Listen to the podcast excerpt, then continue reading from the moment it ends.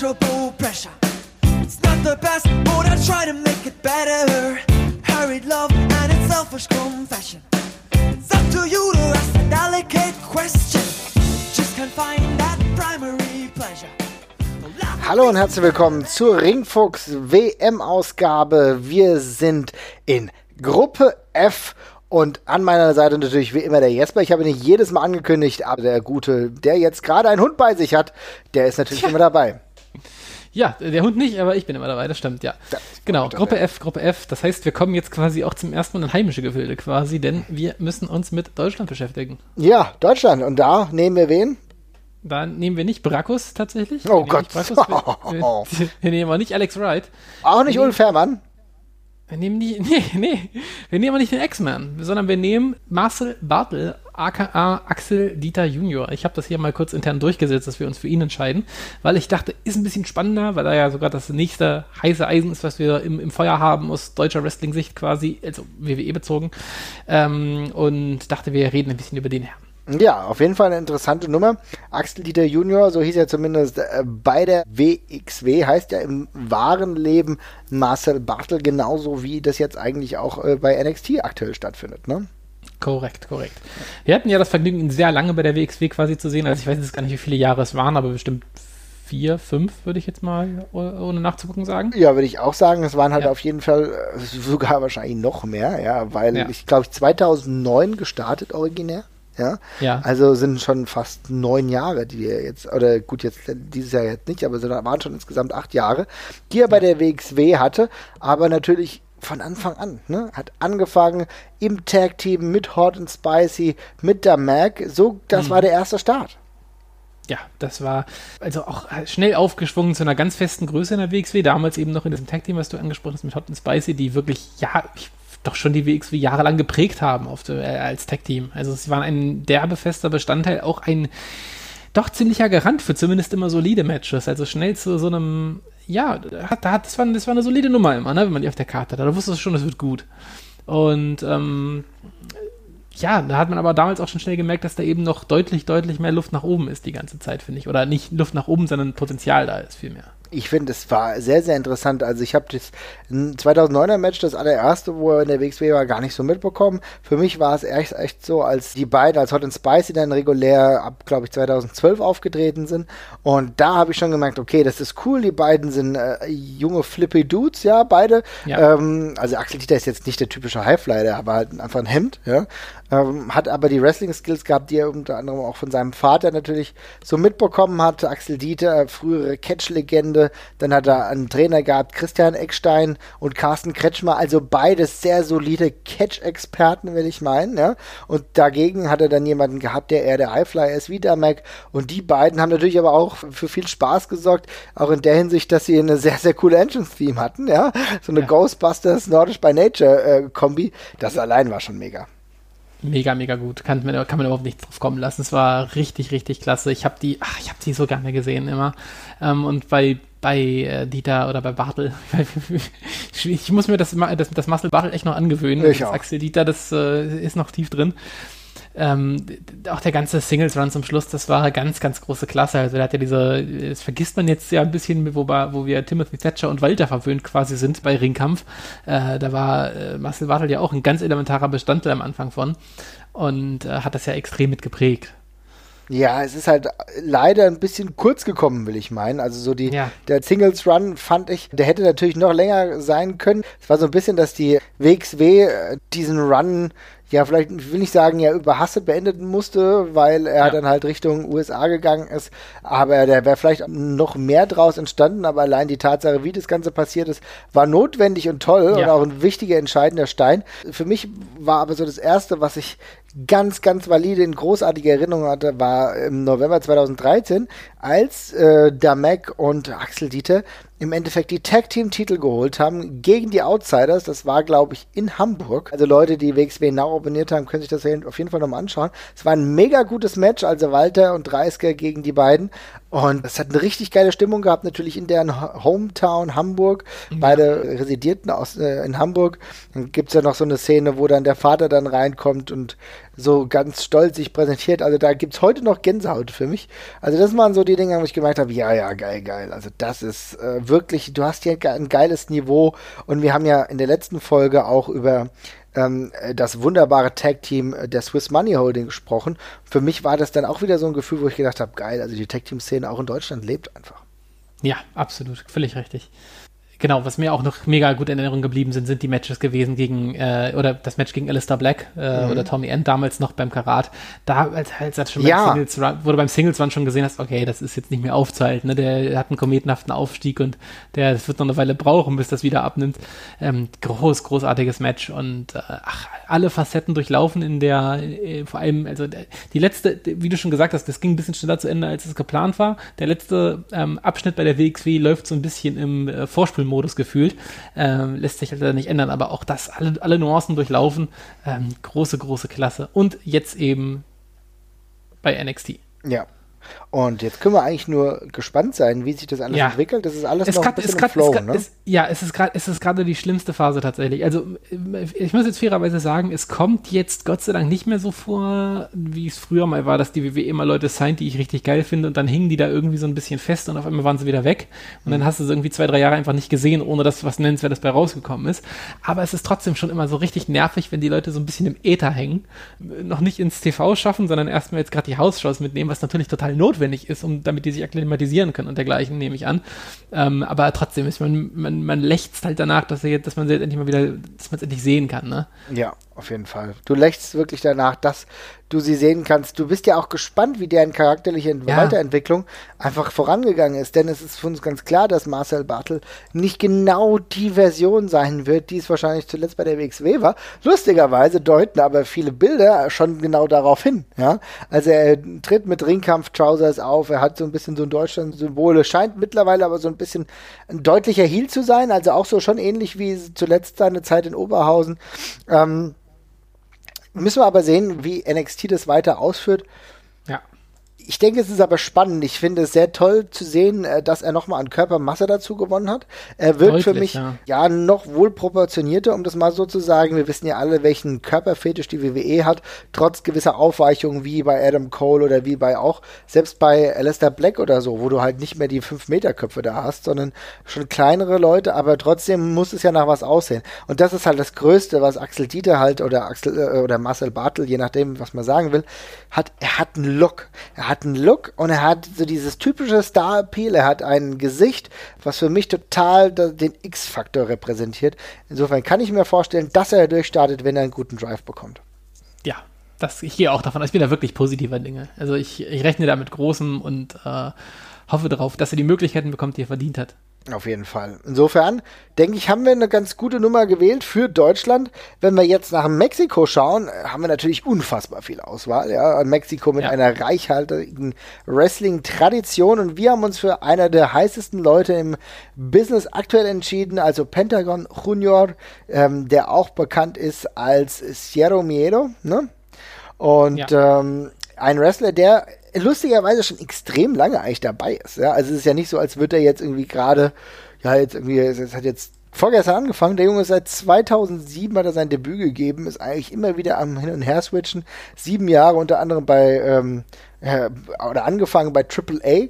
Sag doch mal ein bisschen was dazu. Was hältst du von diesem Charakter?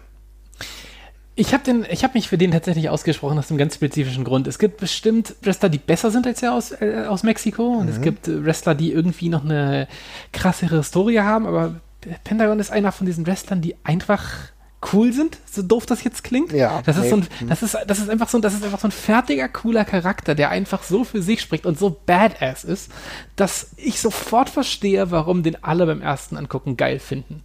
Der ist mit so einer Selbstverständlichkeit ähm, so cool, so eine Erscheinung, funktioniert überall gleich gut, egal wo der ist, ja. Der spricht einfach, du guckst den an und er spricht für sich, der ganze Charakter. Der hat den Wrestling-Stil, der das unterstreicht und da ist der Rest, der tritt schon völlig in den Hintergrund und das finde ich an dem Charakter so wahnsinnig interessant. Das ist halt echt eine Erscheinung, das ist echt, das macht Klick sofort. Das ist ein Charakter, der macht bei jedem Klick gefühlt. Ja, und ich finde, er ist halt auch insofern einfach ein, irgendwie ein geiler Typ, weil er es schafft, halt verschiedene Stile zu gehen, ne? Also Ja. er ist sowohl halt derjenige, der natürlich diesen typischen Lucha Libre-Stil gehen kann, aber gleichzeitig kannst du den auch problemlos in ein Hardcore-Match stecken. Ja, Ja, also ja, exakt. äh, wenn ich darüber nachdenke, wie sein Bout unter anderem ja auch war gegen äh, Vampiro, über den wir ja schon mal gesprochen haben, war ja auch grandios. Ja? Ja, ja, absolut. Ähm, und das ist auch witzig, weil er hat auch so eine Körpergröße, wo du eigentlich so, ich meine, wenn du da jetzt drauf achtest, na, der ist irgendwie, ich weiß nicht, äh, an die 1,80 oder 1,85 oder sowas groß, bringt jetzt nicht so wahnsinnig viel auf die Waage, aber irgendwie, er ist so ein Jack of all Trades, den kannst du in alles reinschmeißen, der klappt bei allem.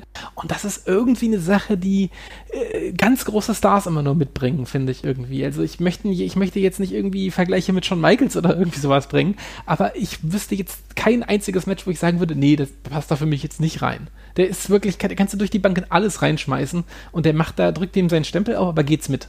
Ja, und äh, das ist absolut richtig. Was halt ihn auch auszeichnet, ist die Tatsache, trotz seiner vielleicht geringeren Körpergröße, ist die absolute Irrelevanz desgleichen. Denn ähm, Ja. wie oft es halt so ist, wenn du wirklich gut bist, wenn du nicht so groß bist, dann kaschiert das einfach. Dann ähm, arbeite mit einem sehr colorvollen Äußeren und dann ist es irrelevant. Und äh, man muss ja wirklich sagen, bei Pentagon ist das Äußere on point. Also Ist perfekt, es ist perfekt, gar keine Frage. vom Design, also von der Schminke her, das wirkt dämonisch teuflisch. Der Junge könnte 1A in einem Horrorfilm auftreten und ich wüsste genau, warum er in einem Horrorfilm auftritt. So, absolut, weißt absolut, ja. du? Und das ist halt brutal geil. Das macht großen Spaß und dann aber auch seine, äh, seine Bewegung. Das ist halt auch, das, also es ist, es ist Ja. sehr, sehr stimmig. Er ist einer der stimmigsten Wrestler, glaube ich, die es aktuell gibt. Ich denke, so kann man das formulieren. Und es ist dann auch schwierig, ihn als Face, Heel oder sonst irgendwas zu sehen. Er ist einfach ein Badass, so whatever. Genau, er ist einfach, er ist einfach er. Du kannst, du kannst in jede Rolle, in jedes Match stecken. Und das ist halt das Beeindruckende der ganzen Geschichte. Irgend, und was du auch gerade ge- gesagt hast, die Bewegungen sind zum Beispiel auch so wichtig. Dieser Charakter bedient sich irgendwie an, klar, es ist äh, augenscheinlich ein Lucha-Charakter, ja. Also der, es gibt erstmal nichts dran zu rütteln. Die Maske ist da, das Outfit ist da. Aber ich erkenne da halt super viel äh, Einschläge aus, ja, aus Anime-Sachen oder sowas Genau. drin, ja, von dem, was wie er sich bewegt oder auch aus Actionfilmen und sowas. Also der bedient sich da an jeder Kultur so ein bisschen, nimmt er die Versatzstücke draus und hat es da eben geschafft, so einen Universalcharakter draus zu formen, den jeder versteht. Und ähm, das ist halt das, was einen Superstar ausmacht. Ja, das ist das, was ein Superstar ausmacht und deswegen hat das natürlich aber auch mit der Unterstützung, sage ich mal, von Lucha Underground, wo die auch zum richtigen Zeitpunkt am richtigen Ort waren und die richtigen Charaktere wie Pentagon Junior hatten, ähm, zu einer ordentlichen Stufe zu kommen, um wirklich im Wrestling einfach Fuß zu fassen. Absolut, ja. Insofern, geile Nummer zwei, die wir jetzt hier haben, die Nummer für Mexiko. Jetzt wird es ein bisschen schwieriger, aber trotzdem nicht weniger interessant mit Schweden und da hast du Thor Johnson ausgewählt.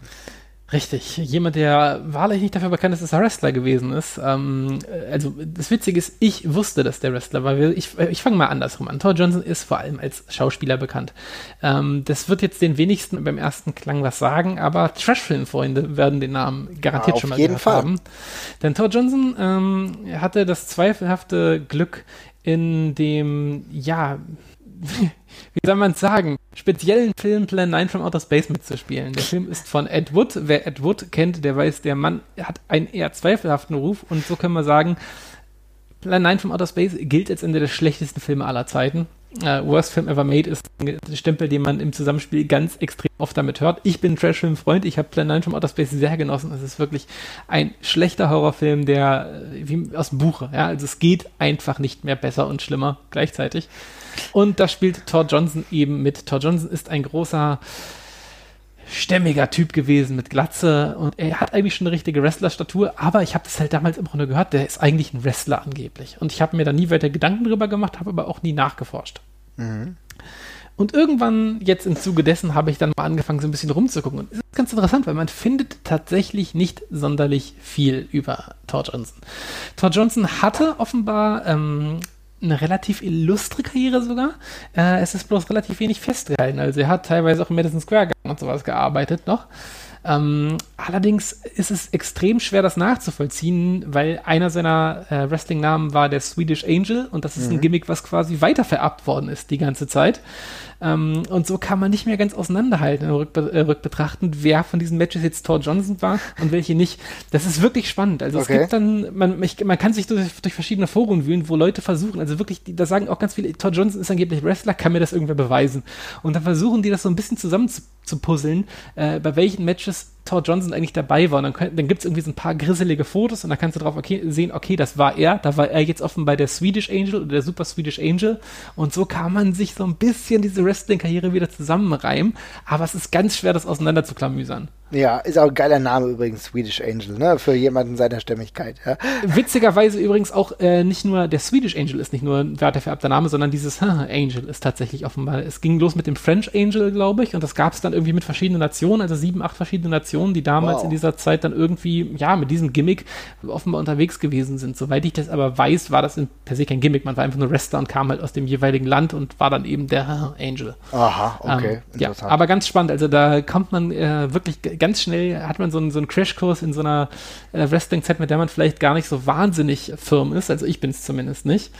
Und ähm, äh, also wirklich super spannend zu sehen, vor allem wenn man dann diesen Collective Effort eben sieht von allen Leuten, die verzweifelt versuchen, das irgendwie zusammenzubekommen. Also und viele wirklich mit der Frage von mir rangegangen sind, mit, war, ist der, war der wirklich Wrestler oder ist das irgendwie einfach nur so gesagt worden? Mhm. Also ich meine, er muss ja zumindest irgendwie ja fast 20 Jahre mehr oder weniger regelmäßig im Ring gestanden haben, ja. Ja. Und äh, allein das zeigt ja, ich meine, es gibt ja ein paar Aufzeichnungen, sowohl in den USA, aber auch in Kanada aktiv gewesen, dass da was äh, dran war. Ich meine, das ist ja de facto auch belegt.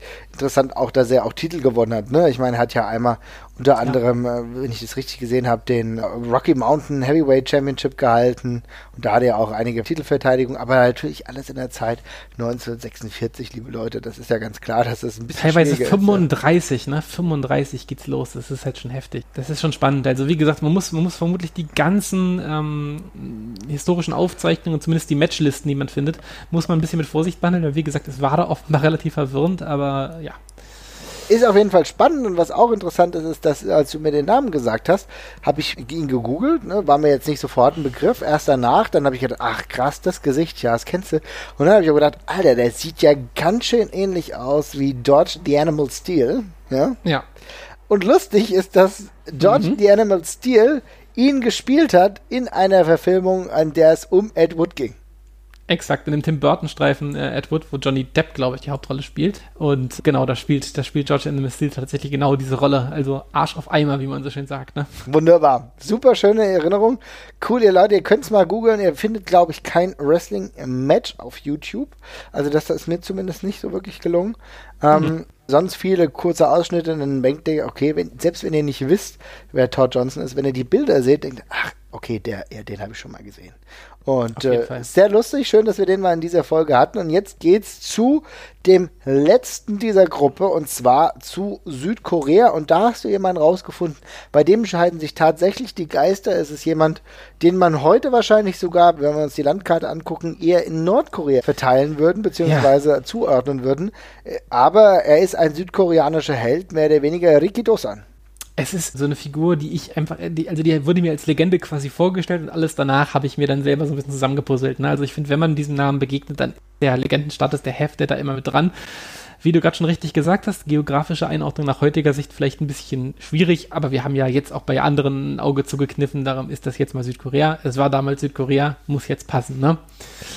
Ja, hast du denn eine, eine Meinung zum, zum Wrestler erstmal vorab?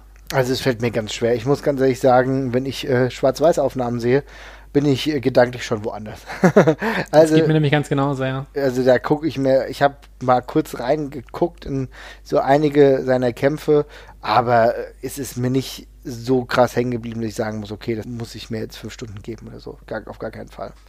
Aber das Ja. ist auch irrelevant, weil die Person Rico Dosan als ein- einer der, der Vater des äh, Puroresu, also des äh, japanischen Pro-Wrestlings, der steht halt trotzdem für sich.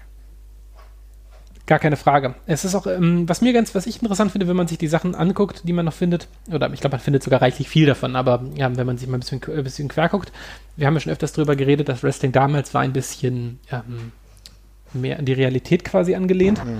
Ähm, aber bei Regidosan ist es tatsächlich so, durch diesen Judo-Einschlag, den er damit reinbringt, wirkt es alles noch ein bisschen griffiger tatsächlich. Also aber auch noch Sumo, glaube ich. Also Sumo und Judo ist so das, was er mit reinhaut. Und das sieht schon alles sehr, sehr echt und sehr, ähm, sehr hart aus, was der da geht die ganze Zeit. Und ähm, insofern ist es vielleicht auch gar nicht so, dass, oder kann man sich so ein bisschen besser erklären, warum er eben zu dem Status gekommen ist, weil es eben sehr viel Legitimität mit reinbringt, finde ich, von dem, was man da sieht. Das auf jeden Fall. Das ist mir auch bei den kurzen Dingen, die ich mir angeschaut habe, trotz meiner relativen Unlust, jetzt lang, lange Matches dieser Art zu gucken, aber das ist mir auch sofort aufgefallen. Er ist ja auch wirklich jemand gewesen, ja, bei dem man schon sagen kann, der das Wrestling, sag ich mal, gehalten hat, als wäre es echt in Anführungsstrichen. Ja, ja, ja auf jeden Fall. Also, ich, wir müssen jetzt, glaube ich, nicht groß auf die einzelnen äh, Karrierepunkte eingehen. Also, Ricky Dosan hat, glaube ich, gegen äh, sehr viel von Rang und Namen gewrestelt, gegen was man damals wresteln konnte. Gegen Freddie Blassie ging es unter anderem, gegen Mike Sharp und viele, viele, viele mehr ähm, auf der ja, auf der ganzen Welt quasi aktiv gewesen, aber eben gerade in Japan zu einem richtigen Nationalheld geworden. Was auch ein bisschen spannend gemessen daran, dass er eben, ja, wie wir schon, wie wir schon richtig gesagt haben, aus Südkorea kam oder aus Korea kam, ähm, die in Japan damals tatsächlich, ähm, ja, verachtet ist vielleicht ein hartes Wort, aber. Doch, doch, also ich glaube, das war schon eine Art Rassismus, der auch da Ja, ja, also Rassismus war es auf jeden Fall, ja. Ich weiß halt, ich weiß halt nicht, inwiefern der systematische Rassismus war, mhm. aber es war auf jeden Fall ähm, eine Volksgruppe, die von den Japanern nicht sonderlich positiv beäugt worden ist. Ja, deswegen war es ja auch äh, so, dass er sich dann durch äh, Sumo-Ring, was er ja auch gemacht hat, halt auch eine Legitimität verschafft hat. Ne? Mm, genau, genau. Ja. Ähm, ja, diese illustre Karriere findet dann eben ein Ende in einer relativ mythosbehafteten Geschichte, bei dem er von einem Yakuza ähm, erstochen wird in einem Club angeblich als ja, Attentat. Ähm, und er dann sich weigert, quasi die Wunde behandeln zu lassen und es ist angeblich eine urinbehaftete Klinge und dann stirbt er an dieser Infektion.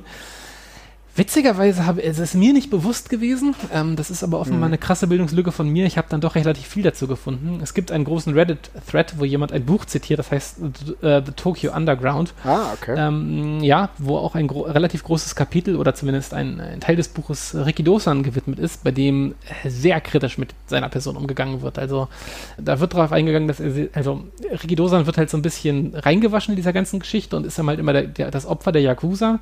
Ähm, dieses Buch legt großen Fokus darauf, dass er selber sehr viel in kriminellen Kreisen offenbar unterwegs gewesen ist, selber sehr viel mit diesen Leuten abgegangen hat und wohl auch schlicht und ergreifend keine sonderlich sympathische Figur gewesen ist. Also er war wohl ja, drogensüchtig, alkoholsüchtig, ähm, hat sehr gerne gefeiert und äh, sich dabei eben auch gerne mit Leuten angelegt und sich einfach mal, ja, auf Kämpfe und dergleichen eingelassen.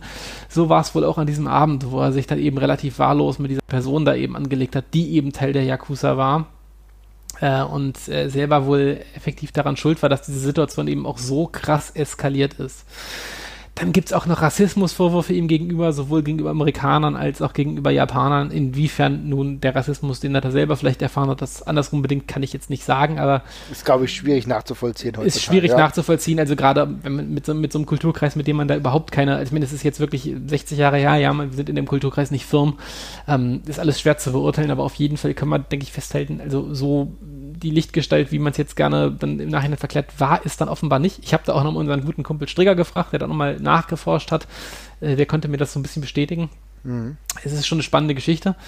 Also wie gesagt, Tokyo Underworld kann man gerne auch nochmal googeln. Ähm, von all dem, was ich gesehen habe, scheint das legitim zu sein und eine echte Story zu sein. Insofern ein bisschen schockierend, aber ja, muss man wohl eben immer mit leben, dass diese Legenden dann immer so ein bisschen zerbröseln am eigenen ja, Anspruch. Ja, äh, auch interessant ist aber die Tatsache, äh, dass äh, nach seinem Tod ja das japanische Wrestling auch eigentlich eine tiefe Krise gefallen ist. Mhm. Also, weil mit ihm starb dann auch der Mythos, dass Wrestling echt ist. Ja. Und das hat eine Weile gedauert, aber muss ja sagen, für die Nachwelt festgehalten hat er die Tatsache, dass er seine Schützlinge hatte, die er trainiert hat, die Wrestling zu einer neuen Popularitätsstufe gebracht haben. Also unter anderem äh, Giant Baba und auch Antonio Inoki, zwei seiner Schützlinge. Und die haben das Wrestling in Japan natürlich dann lustigerweise auch mit den eigenen Promotions, jeweils All Japan und New Japan, auf ein Niveau gehoben, von dem wir heute immer noch sagen können, das ist ein Segen, dass es das überhaupt gibt, dass es halt diese Alternativen gibt, die wir als Wrestling-Fan dann heute nutzen können. Ja, absolut. Völlig richtig. Insofern, äh, Ricky Dosan, der, der Vater des Puereso, steht jetzt in Gruppe F und jetzt wird es natürlich schwierig zu sagen, wer kommt weiter, wer kommt nicht weiter. Das ist jetzt wirklich hart, aber ähm, also auf Platz 1 setze ich jetzt einfach mal, weil ein bisschen Aktualität ist ja immer gut. Pentagon würde ich auf die Nummer einsetzen. Ja. Es ist einfach, äh, aus den erwähnten Gründen, es ist so ein runder und cooler Charakter. Ähm, es ist einer von diesen, von diesen Wrestling-Charakteren, die kann man jedem zeigen, jeder versteht die und es macht Spaß und was will ich mehr? Ja, auf jeden Fall. Ja, und auf die 2 setze ich auf jeden Fall Riki Dosan, allein aufgrund History-Gründen, ja, also äh, seiner, seiner Bedeutung für diesen Sport muss ich sagen, dass Axel Dieter Junior bzw. Marcel Bartel ganz knapp an der 2 vorbeischnappt, aber mhm. trotzdem mhm. Ricky Dosan die 2. Gut, damit kann ich leben, ja. Das, äh, darauf können wir uns einigen. Aber wie gesagt. Bartel kann, Bartel kann ja noch dran arbeiten, dass er noch vorbeizieht. Sehr guter dritter Platz auf jeden Fall. Ne? Ja, ja, ja. Wunderbar, dann würde ich sagen, haben wir das für heute. Wenn ihr das jetzt ein bisschen anders seht und sagt, Alter, liebe Leute, das ist Ricky Dosan, der muss auf die 1 ja, oder wenn ihr sagt, ja. das interessiert mich doch nicht, ja, der ist der Ricky Dosan schon so alt, kennt eh keiner mehr. Dann schreibt uns einfach bei Twitter, bei Facebook, schreibt uns eine Direktnachricht, was ihr wollt und sagt uns, was ihr davon haltet. Und ansonsten hören wir uns beim nächsten Mal. Ciao, ciao. Ciao.